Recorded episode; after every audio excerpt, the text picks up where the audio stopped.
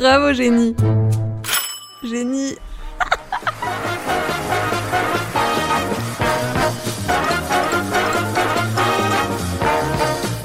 Paris, 1925.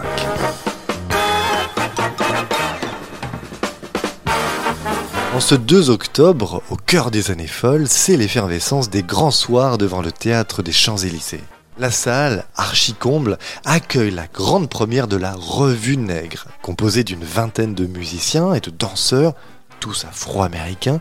La troupe du spectacle vient de traverser l'Atlantique pour présenter sa création au public français. En tête d'affiche, une toute jeune danseuse d'à peine 19 ans, originaire de Saint-Louis dans le Missouri, une certaine Freda Joséphine McDonald. Non, rien à voir. Oh putain, le don de gâcher un lancement. Freda Joséphine McDonald, donc dite Joséphine Baker.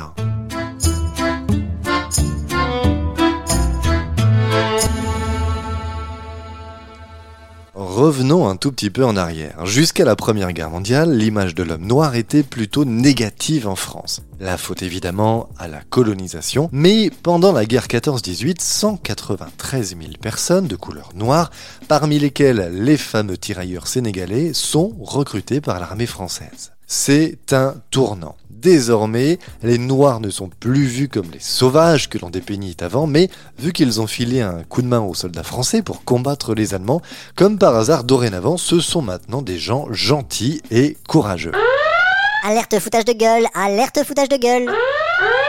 Et peut-être, hein, sauf qu'à l'époque, eh bien, c'était comme ça. À Paris, dans l'entre-deux-guerres, on commence même peu à peu à voir apparaître des expositions autour de l'art africain. Une tendance qui se décline aussi dans le musical avec donc la grande première de cette revue nègre le 2 octobre 1925. Joséphine Baker y fait sensation dès la première représentation, notamment avec une incroyable prestation de Charleston.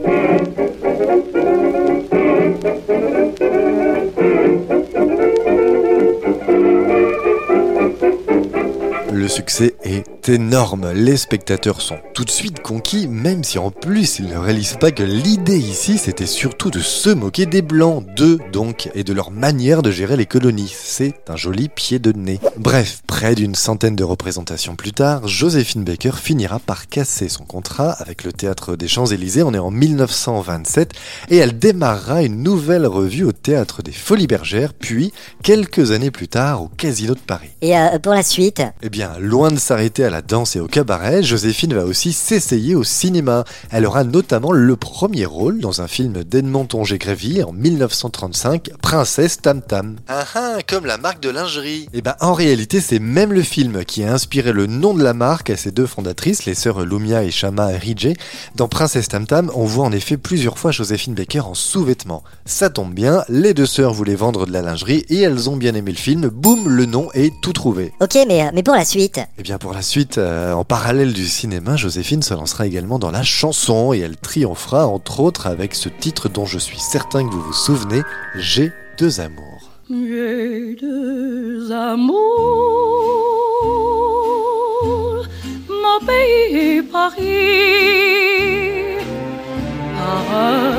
toujours, mon cœur est ravi. Ah ouais, canon, mais, euh, mais pour la suite Ça va là le mec euh, jamais rassasié oh. Bon alors à côté de toutes ces activités artistiques, notre génie du jour a aussi joué un rôle considérable pour la France puisqu'elle s'est mise à chanter pour les soldats sur le front pendant la seconde guerre mondiale. Et comme elle trouvait aussi que les nazis, bah ça allait quand même être un petit peu chaud de s'en faire des potes, elle décida même de rejoindre la résistance en devenant un agent du contre-espionnage français.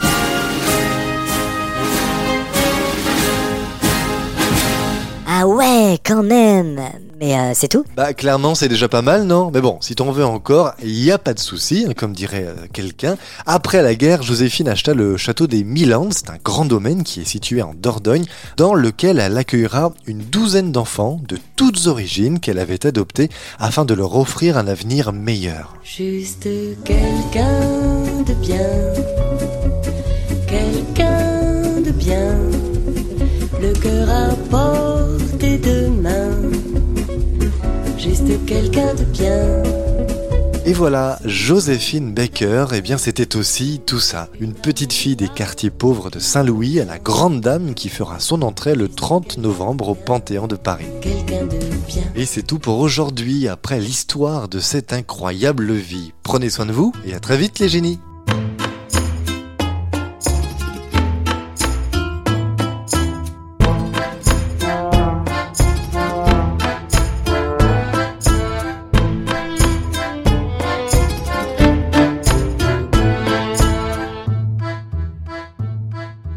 Merci d'avoir écouté Bravo Génie saison 2 avec Parce qu'on est des dingues plusieurs épisodes désormais par semaine. En attendant le prochain, vous pouvez nous retrouver tous les jours sur Facebook et Instagram en tapant juste Bravo Génie ou sur Twitter Bravo Génie off au 2 F à la fin. Et n'oubliez pas, comme disait l'écrivain Jean-Louis Auguste Commerçon, qu'on a par contre lui euh, un peu oublié, un abcès tout comme un génie finissent toujours par percer.